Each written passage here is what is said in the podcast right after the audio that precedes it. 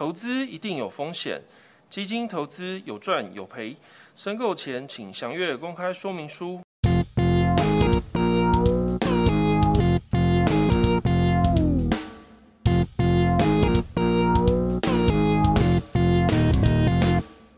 Ladies and gentlemen, Welcome to 金龙 BBD。大家好，我是邦宝士。我是莲蓬头，那我们上一集哦有聊了我们的基础建设，那这一集我们来讲讲基础建设以及公用事业大致上的一些比较细部的区分，大概差在哪里？哦，对，我觉得这很重要诶，因为公用事业和基础建设，我一直都很容易去混淆吼。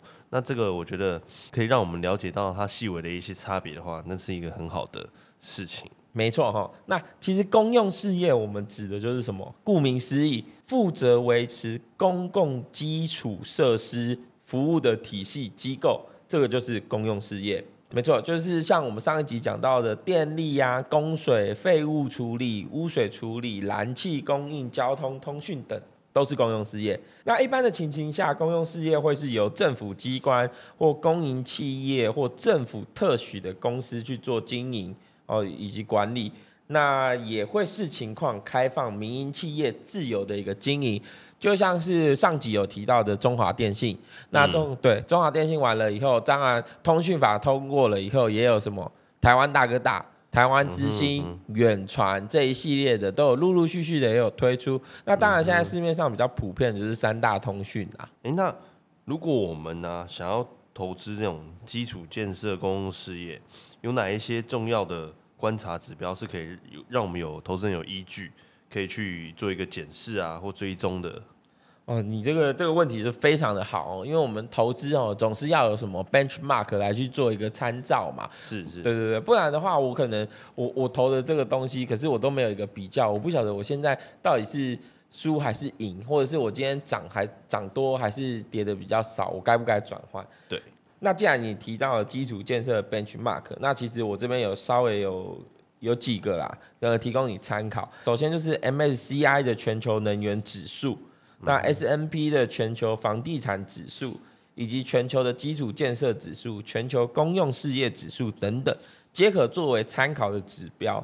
那当然，呃，如果你是要看整体的基建指数的话，那可能是后面的全球基础建设指数以及全球的公用事业指数会比较准一点。啊，了解了解。所以这方面基础建设和公用事业指数参考，其实也是蛮多可以去做一个那个追踪的一个指数标的耶。对啊，对啊，是是，呃，市面上也是相对蛮多的指数编列有去做到这一块的一个一个编列啦。哎，那既然有这些指标啊，那我就想要问一下啊，就是说，因为其实最近天气也变得蛮快的，忽冷忽热的。那既然这样的话，气候变化对基础建设的威胁，或者是呃将相关的气候适应的措施有什么影响吗？哦，讲到这个哦，其实呢，这个对基础建设。真的是影响是蛮大的哈，为什么这样说呢？比如说，呃，石油、天然气 这方面的公共事业和基础资源就好了，这几个是最容易受到气候变迁的影响，因为这些行业为实体资产购买保险的潜在成本，相当于超过公公司市值的三个 percent，而且风险最小的行业其实是科技业和呃居家用品、医疗保健这这类的行业。越来越多证据显示，气候变化会让我们自然的一个天气系统更加恶化，造成一些恶性循环。怎么说呢？例如说，呃，我们各个世界目前的一些气候啊，其实跟诶十几年前、二十年前可能都已经有一点差距了。像就像台湾来讲，我们都会觉得说，诶，以前一年四季比较明显，现在感觉好像就只有冬天和夏天而已。而且我们夏天的时间感觉越来越长，而且夏天最高温。都越来越高，那这样子 对我们基础建设都会有一些影响，因为呢，我们以前可能我们的呃政府为我们做的一些基础建设，可能是偏比较一年四季这样去做一个一个规划，但是现在可能就变成说，哎，只能哎一分二，我们就只有哎夏天比较多的时间，冬天比较少，那就会造成他们整个规划的影响，这样子的话，就会对我们整个基础建设还有公用事业都会有一些比较大的一些改变。哦，所以就是说气候的一个频繁变化，就像是呃夏天变长了嘛，那夏天热了，我要做什么事情？我是不是就要开冷气？但是开冷气它的一个排放哦，会造成这个我们呃气候的一个变化更加剧烈，夏天更热，那冬天呢？冬天可能就更冷。那变成是说我这个一个排放，那冬天更冷的时候呢，我可能需要的是什么？可能是暖气啊这一系列的东西来维持我一个生存的一个温度，所以以至于这类型的恶性循环持续的一个变化，虽然会对我们生存的环境有影响，可我觉得换另外一个角度来思考，其实它反而是间接让我们的公用事业更加的什么获利成长。嗯，对不对？因为我以前我可能像我小时候好了，我以前小时候是中秋节过了，哎，端午节啊，端午节不好意思，端午节过了以后，我家才能开冷气，还是只有睡觉的时候才能开？为什么？因为中午其实也不会到非常热，热到需要开。那到晚上，你当然要好好舒服的睡觉，隔天你才能诶起床去上学读书，或者是我爸妈能够出门工作嘛。所以睡眠品质一定要顾好，所以只有晚上才开冷气，甚至只定时两个小时哦。嗯，对。可是现在呢，还没端午节，我冷气就一直开着。二十四小时开着，那再加上我们的科技越来越进步哦，其实很多冷气它都会是什么一级一级省电、一级能源的消耗这一类型的，那反而就是有些家庭会觉得说，哦，那这样一级省，那我不如一天二十四小时都开着，我一回家就直接吹，对不对？你家是不是这样？我家就是这样。哇，你看，你看，你这就是助长什么？台电的业绩越来越好。我是从清明节就开始开，那你那个真的是偏早，可是也是因为气候的一个剧烈变化啊，所以才会变成是说，可能以前老一辈的智慧是端午节以后开始嘛，那可能就是我们会提早变成清明节后就要开始开冷气。我甚至到现在哦，中秋节了，我冷气还是有在开，因为真的太热了。对啊，我都开到那个感恩节之后。那是真的蛮热的，不是，真的蛮热的。可是让你感恩节之后，你冬天冬天又很冷啊。对对对，但是要先应付掉这个秋老虎啊。啊，也是啊，没错。那冬天冷了，你家该不会还有那个电暖炉吧，或电暖毯？这个就是一定要的。不冷冷爆哎，那个羽绒被再厚，其实我觉得都盖不住哎，都没有用，真的好恐怖。我觉得这个气候的变化真的很很强啊。但是生存环境能不能克服？可以靠科技的力量。没错。可是基础建设呢？它就是靠我们缴的电费、瓦斯费这一系列的费用，持续的去养大我们家呃我们国家的基础建设。没错，没错。所以反而气候变化对于基础建设公用事业而言，是一个什么正向的助力？对，其实算是正向一个助力了。那说到这些的话，我们的公用事业啊，有哪些种类？哦，那这个的话，我刚好手边有资料。哦，我没有，我有特别去找哈，因为我们上一集讲基建嘛，那这一集我们就要细分公用事业。那其实这是有有一个有一个依据的哈，就是我们根据 GICS 的全球行业分类标准哦，公用事业只有一个什么行业组，那底下划分了五大行业以及六个子行业，哇。分的那么细，哎，没错。虽然它只有一个行业组，但是它分的很细哦。那公用事业主要类型有以下几种，那我就细分就好，细分五大行业就好了哈。第一个是电力，那再来是燃气、水以及我们的多元公用事业。第五个就是可再生能源。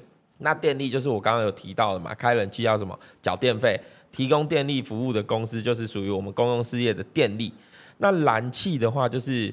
天然瓦斯啊、煤气等等相关的公司，就是我们属于第二类第二类的燃气。那水的话，这边你应该也知道吧？水就是不是只是单单水资源哦，这个什么自来水公司这一类，其实还有污水处理，也算是水的一部分。对对对。那最第四个是不是比较特殊？就是多元的公用事业。多元公用事业的话，其实就是。提供一种以上的公用事业，比如说它是结合诶天然气和水电一起服务的，它这样子的话就是属于多元公用事业。哦，就顾名思义嘛，对不对？对对对对那可再生能源就简单啦，是不是就是包括太阳能啊、风电啊这一类的地热、水电能源，都是属于我们的再生能源？对，它就是比较属属于我们所谓的新能源呐。哦，那再来哦，再补充一点哦。此外，当然也有我们这个独立的电力供应，那就是指营运上比较弹性啊，无公用的一个特性。